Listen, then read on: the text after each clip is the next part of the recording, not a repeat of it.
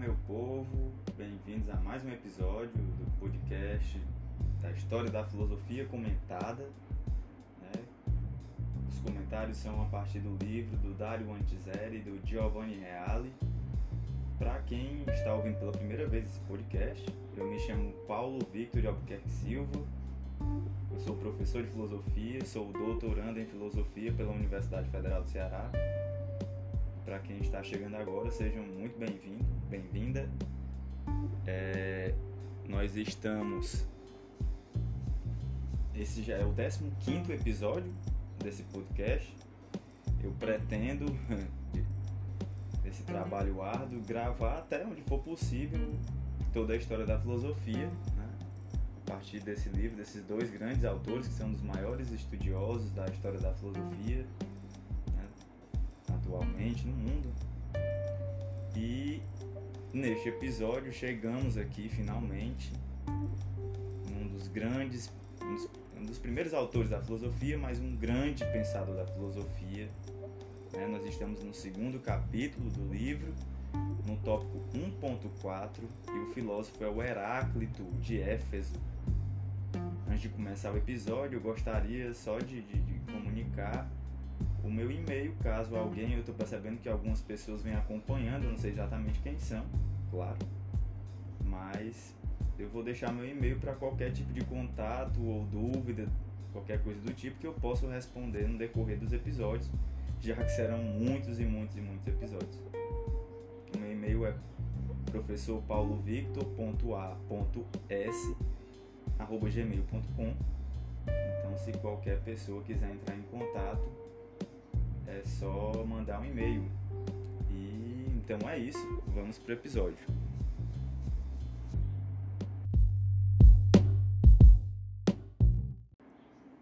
Heráclito de Éfeso viveu entre os séculos 6 e 5 a.C. Tinha caráter desencontrado e temperamento esquivo e desdenhoso. Não quis participar de modo algum da, vi da vida pública como registra uma fonte antiga, e aí vem a citação. Solicitado pelos cidadãos a elaborar as leis da cidade, recusou-se porque elas já haviam caído no arbítrio por sua má constituição. Fim de citação. Escreveu um livro intitulado Sobre a Natureza, do qual chegaram até nós numerosos fragmentos, talvez constituído de uma série de aforismos e intencionalmente elaborado de modo obscuro e no estilo que recorda as sentenças oraculares. E aí vem outra citação: para que dele se aproximassem somente aqueles que o podiam. Fim de citação. E o vulgo se mantivesse distante. Então percebam como existia uma intenção do Heráclito de escrever de forma um pouco mais complexa para que nem todo mundo tivesse acesso, para que o vulgo não pudesse acessar o texto, ou seja, compreendê-lo, para que não pudesse compreendê-lo. Existe até uma discussão dentro da filosofia sobre o tipo da escrita, né? Se a filosofia tem que ser escrita de forma complexa ou mais simplificada para que a maioria das pessoas possa compreender. Né? E, e essa é uma questão que divide opiniões. E o fez para evitar a depreciação e a desilusão daqueles que, lendo coisas aparentemente fáceis, acreditam entender aquilo que, no entanto, não entendem. Por isso foi denominado Heráclito o obscuro, né, devido à complexidade dos seus textos e tal. Os filósofos de Mileto, que foram os filósofos que nós vimos nos episódios anteriores, os três filósofos né, que nós vimos anteriormente, haviam notado o dinamismo universal das coisas que nascem, crescem e perecem, bem como do mundo, aliás, dos mundos, submetido ao mesmo processo. Além disso, haviam pensado o dinamismo como uma característica essencial do próprio princípio que gera, sustenta e absorve todas as coisas. Entretanto, não haviam levado adequadamente tal aspecto da realidade a um nível temático. Então, não teorizaram sobre isso, né? Sobre é, algum tipo de princípio que rege a realidade. E é precisamente isso o que faz Heráclito. Então, aí vem algumas citações agora. Tudo se move, tudo escorre, panta rei. Nada permanece imóvel e fixo. Tudo muda e se transmuta, sem exceção. Em dois de seus mais famosos fragmentos, podemos ler: Não se pode descer duas vezes o mesmo rio, e não se pode tocar duas vezes uma substância mortal no seu estado, pois, por causa da impetuosidade, da velocidade da mudança, ela se dispersa e se reúne, vem e vai. Nós descemos e não descemos pelo mesmo rio. Nós mesmos somos e não somos. Fim de citação. Percebam a profundidade dessa, né, desse fragmento. Então, o que é que o Heráclito está querendo dizer? Que tudo, infinitamente, tudo está em movimento. Um eterno movimento, uma eterna mudança. E até se, se nós formos entrar num rio, se eu volto àquele mesmo rio, o rio não é o mesmo, porque as águas dele se transformam. E além disso, nós não somos mais os mesmos. É claro, o sentido desses fragmentos é o rio é aparentemente sempre o mesmo. Isso é só uma aparência. Mas na realidade é constituído por águas sempre novas e diferentes, que sobrevêm e se dispersam. Por isso não se pode descer duas vezes a mesma água do rio precisamente porque, ao se descer pela segunda vez, já se trata de outra água que sobreveio. E também porque nós mesmos mudamos. No momento em que completamos uma imersão no rio, já nos tornamos diferentes de como éramos quando nos movemos para nele emergir. Dessa forma, Heráclito pode muito bem dizer que nós entramos e não entramos no mesmo rio, porque o rio é outro e eu também sou outro. Né? E pode dizer também que nós somos e não somos, porque para ser aquilo que somos em determinado momento, para ser aquilo que eu sou agora, por exemplo, devemos não ser mais aquilo que éramos no momento anterior. Então, para que eu seja o Paulo Victor de agora, eu preciso não ser mais o Paulo Victor de ontem. Porque se fosse o mesmo, então seriam dois Paulo Victor no mesmo lugar, ocupando o mesmo lugar. É... Bem, então, continuando, né? Dessa forma, Heráclito pode muito bem dizer que nós entramos e não entramos no mesmo rio. E pode dizer também que nós somos e não somos, porque para ser aquilo que somos em determinado momento, devemos não ser mais aquilo que éramos no momento anterior, do mesmo modo que, para continuarmos a ser, devemos continuamente não ser mais aquilo que somos em cada momento.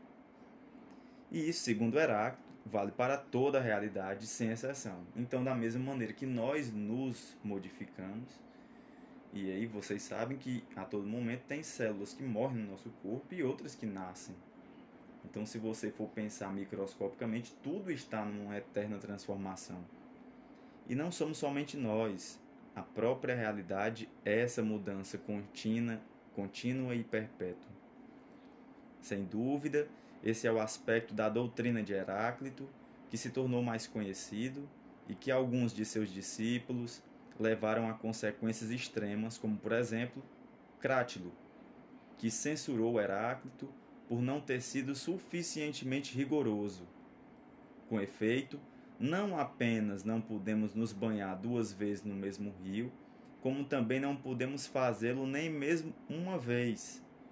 Dada a celeridade do fluxo, a velocidade do movimento, no momento em que começamos a imergir no rio, já sobrevém outra água, e por mais célere que possa ser a imersão, por mais rápida que ela seja, nós mesmos já somos outros antes que ela se complete no sentido que já apontamos. Então, o Crátilo vai levar esse pensamento do Heráclito, essa teoria, ao extremo. Quando eu entro no rio, o rio já está se transformando e eu também, então nem naquele rio eu não entrei. Mas para Heráclito, essa é apenas a constatação de base, um ponto de partida para outras inferências, ainda mais profundas e argutas. Então é o seguinte: Nós estamos partindo do pressuposto de que tudo é movimento, mas para chegar a outras conclusões que vamos ver agora. O devir, o devir aqui é importantíssimo dizer, o devir é um conceito que é exatamente toda vez que eu falar em devir, que não vai ser a, a primeira nem a última, é, o devir se refere a um movimento eterno das coisas, um movimento contraditório do, dos contrários, melhor dizendo, é um movimento dos contrários. Eu vou explicar melhor agora. O devir ao qual tudo está destinado caracteriza-se por uma contínua passagem de um contrário ao outro.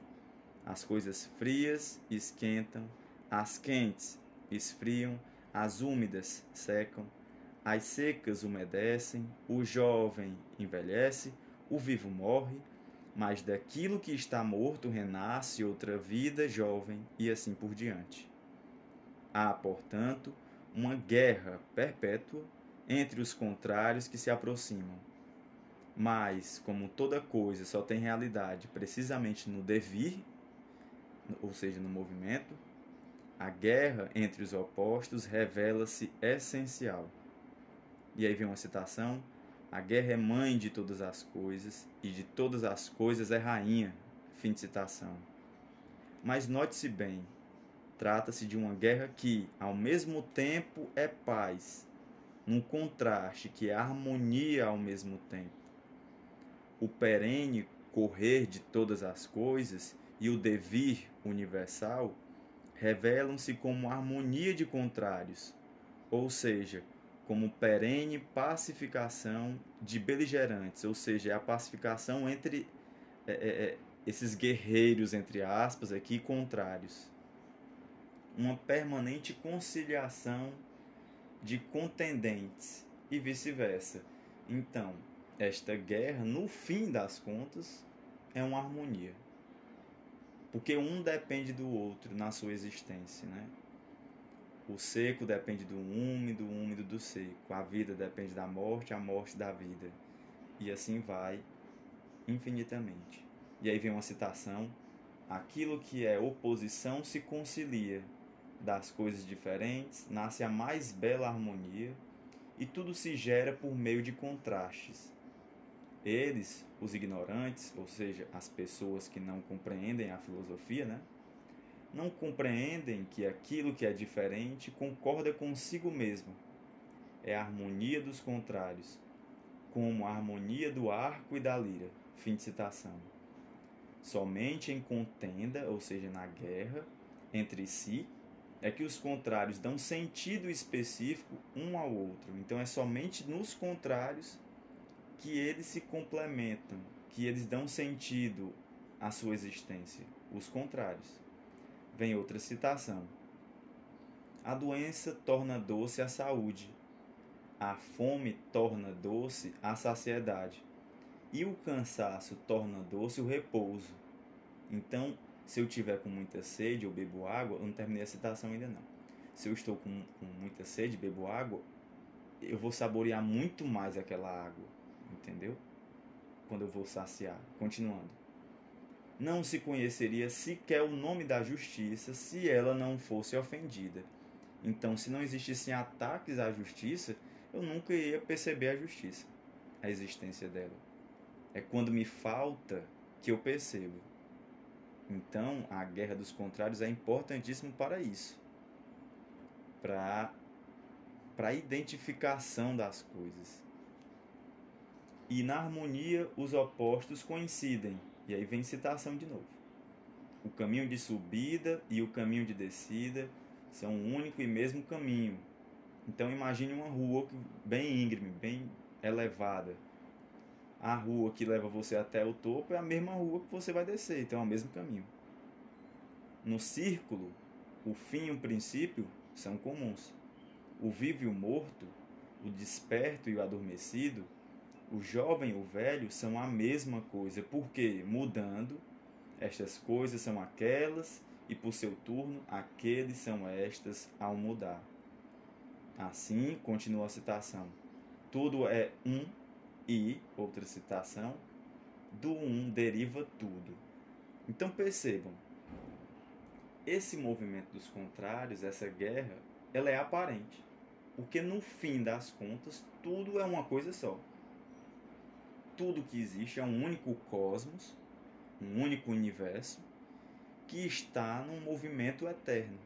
Esse mesmo universo se transforma em extremos, se manifestando em extremos. Porque somente assim ele poderia ser percebido, como, como eu disse anteriormente. Então, essa é a questão que está por trás aqui do pensamento do Heráclito. Bem, então vamos continuar. Essa harmonia e unidade dos opostos é o princípio. Então, o que é o princípio de tudo? É, é exatamente a harmonia e a unidade. Né? E, portanto, Deus, ou o divino. E aí vem outra citação. Deus é dia-noite, é inverno-verão, é guerra e paz, é saciedade e fome. Fim de citação. Hegel, Hegel foi um, um filósofo alemão que, de certo modo, inaugurou a filosofia contemporânea. Então, nós vamos ver ele daqui a vários outros encontros. Hegel apreciava Heráclito a tal ponto que acolheu todas as suas propostas na sua lógica, a, a lógica hegeliana. Não obstante a harmonia dos opostos de Heráclito evidentemente, esteja bem distante da dialética hegeliana, radicando-se na filosofia da physis, de modo que a identidade e a diversidade, como os estudiosos destacaram bem, são as, cita, da substância primordial em todas as suas manifestações. Fim de citação. Isso é uma citação do Burnet. Com efeito, tantos fragmentos como a tradição indireta indicam claramente que Heráclito colocou o fogo como um princípio fundamental, considerando todas as coisas como transformações do fogo. Para quem vem acompanhando os áudios do podcast, viram que cada filósofo de Mileto colocou um elemento né, da natureza como sendo o primordial, o arqué, o princípio de tudo. E Tales vai colocar o fogo. Mas quem também vem acompanhando os podcasts da história da filosofia sabem que não é bem um elemento químico lá, físico-químico, né? Existe uma mudançazinha porque existe um, um lado abstrato aqui, que vamos entender aqui. Vem uma citação do Heráclito. Talvez as coisas são uma troca do fogo, e o fogo uma troca de todas as coisas. Assim como as mercadorias são uma troca do ouro, e o ouro troca de todas as mercadorias. Essa ordem, que é idêntica para todas as coisas, não foi feita por nenhum dos deuses nem dos homens, mas era sempre, é e será fogo eternamente vivo, que se acende segundo a medida e segundo a medida se apaga. Fim de citação. Também é evidente porque Heráclito adjudicou ao fogo a natureza de todas as coisas o fogo expressa de modo exemplar as características de mudança contínua, contraste e harmonia. Com efeito, o fogo é continuamente móvel, é vida que vive da morte do combustível. É a contínua transformação do combustível em cinzas, fumaça e vapores. É perene necessidade e saciedade, como diz Heráclito de seu Deus. Então, é, ele diz que Arqué, o princípio de tudo, é um fogo devido às características que possui o fogo que nós conhecemos. Mas aí vamos entender o que é o fogo para Heráclito. Esse fogo é como um, cita, raio que governa todas as coisas. Então, obviamente, o fogo que ele está falando não está, não está se referindo ao fogo químico, né, físico. Não, esse fogo é um raio que governa todas as coisas. E aquilo que governa todas as coisas é inteligência. Então esse fogo é dotado de inteligência. É razão. Ou seja, ele é dotado de racionalidade. É logos. Se é logos, para quem já vem acompanhando sabe, é um pensamento organizado, lógico. É lei racional. Assim, a ideia de inteligência que nos filósofos de Mileto estava apenas implícita, é associada expressamente, ao princípio de Heráclito. Um fragmento particularmente significativo sela a nova posição de Heráclito. E aí vem a citação: O Uno, único sábio, quer e não quer ser chamado Zeus. Fim de citação. Não quer ser chamado Zeus se por Zeus se entende o deus de forças humanas próprio dos gregos. Quer ser chamado Zeus se por esse nome se entende o deus ser supremo. Então, ele quer e não quer ser chamado Zeus porque o Uno. Porque ele é um deus por ser divino, mas ele não é o, o Zeus da mitologia grega. Não é disso que o Heráclito está falando. Em Heráclito já emerge uma série de elementos relativos à verdade e ao conhecimento. É preciso estar atento em relação aos sentidos, pois estes se detêm na aparência das coisas. Olha aí, preste atenção nisso. O que é proveniente dos sentidos, para Heráclito, é só aparente, o movimento é só aparente. Por que, que o movimento é aparente? Porque, na verdade, tudo é uma unidade mantida pela inteligência que é o, o fogo divino. E também é preciso é, precaver quanto às opiniões dos homens que se baseiam nas aparências. A verdade consiste em captar, para além dos sentidos, a inteligência que governa todas as coisas. Então eu não posso, de acordo com Heráclito, me basear nas, nos meus sentidos, meus cinco sentidos, visão, audição, etc né, eu tenho que entender que existe uma inteligência por trás de tudo, que governa tudo. E Heráclito sente como que o profeta dessa inteligência. Daí o caráter oracular de suas sentenças e o caráter hierático de seu discurso. Deve-se ressaltar ainda outra ideia. Apesar da proposição geral de seu pensamento, que o levava a interpretar a alma como fogo e, portanto, a interpretar a alma sábia como a mais, a mais seca, fazendo a insensatez coincidir com a, é, com a umidade, Heráclito escreveu uma das mais belas sentenças sobre a alma que chegaram até nós. E aí vem a citação: Nunca poderás encontrar os limites da alma, por mais que percorras os seus caminhos, tão profundo é o seu logos, ou seja, o seu pensamento organizado e ordenado. Fim de citação. Mesmo no âmbito de um horizonte físico, nessa afirmação de Heráclito, com a ideia da dimensão infinita da alma, abre uma fresta em direção a algo ulterior, ou seja, posterior, e portanto não físico. Mas é só uma fresta, ainda que genial. Então percebe, quando ele começa a falar sobre essa inteligência, ele abre uma possibilidade de se pensar algo que é inteligência, que é logos, ou seja, que não é físico necessariamente. Parece que Heráclito acolheu algumas ideias dos órficos, da religião órfica, né, do orfismo, afirmando o seguinte sobre os homens. Cita: Imortais, mortais, mortais, imortais, vivendo a morte daqueles, morrendo a vida daqueles Fim de citação. Essa afirmação parece expressar, na linguagem de Heráclito, a ideia órfica de que a vida do corpo é a mortificação da alma e a morte do corpo é a vida da alma. Ainda com com, é, com o órfico, com os órficos, desculpa, Heráclito acreditava em castigos e prêmios depois da morte. Por que, que o, os autores colocaram essa questão no finalzinho aqui do tópico? Porque isso não é uma questão filosófica, né? é mais crença. Que não depende de um, de um raciocínio lógico né? para chegar a essas conclusões. Então, cita: Depois da morte, esperam pelos homens coisas que eles não esperam nem imaginam. Fim de citação. Entretanto, hoje não podemos mais estabelecer de que modo Heráclito procurava pôr essas crenças órficas em conexão com sua filosofia da física.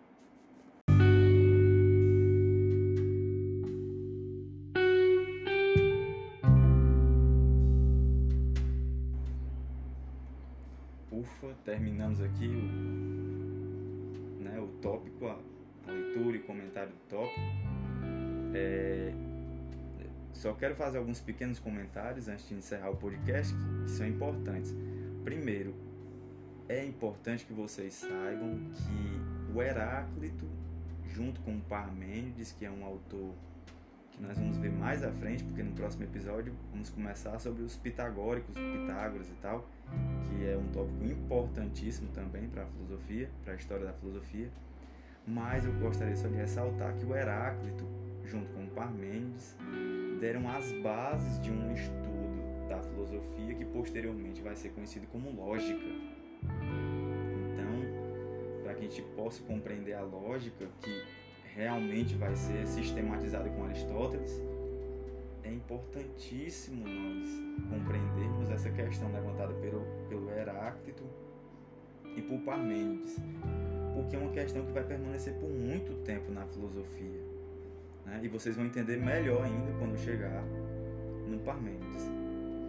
E só mais uma questão que também acho interessante, que não diz aqui no livro, é que o Heráclito, é, para os gregos, eles não tinham muito uma ideia de uma história linear como nós temos na nossa cultura judaica, cristã, ocidental, né? que existe um início, meio e fim da história. Então eles pensavam muito numa história cíclica. E para o Heráclito, existe uma teoria do eterno retorno no pensamento dele, que é muito importante que vocês saibam, que vai ser retomada por alguns autores né, no século XIX, século XX. Que seria, de acordo com ele, a história é cíclica, porque tudo é uno, então tem um movimento dos contrários, que é o movimento de uma coisa só, que de tempos em tempos esse fogo divino, ele consome tudo, ele destrói tudo e depois reconstrói tudo. Todo, todas as coisas. E tudo começa a acontecer novamente.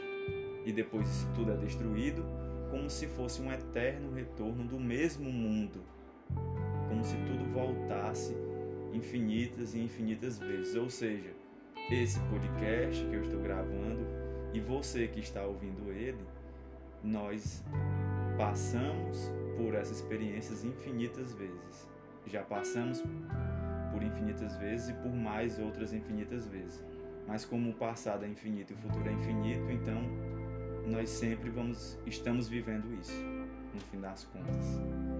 Então é algo que eu acho que deveria comentar aqui no finalzinho do, do podcast, porque acho que é interessante.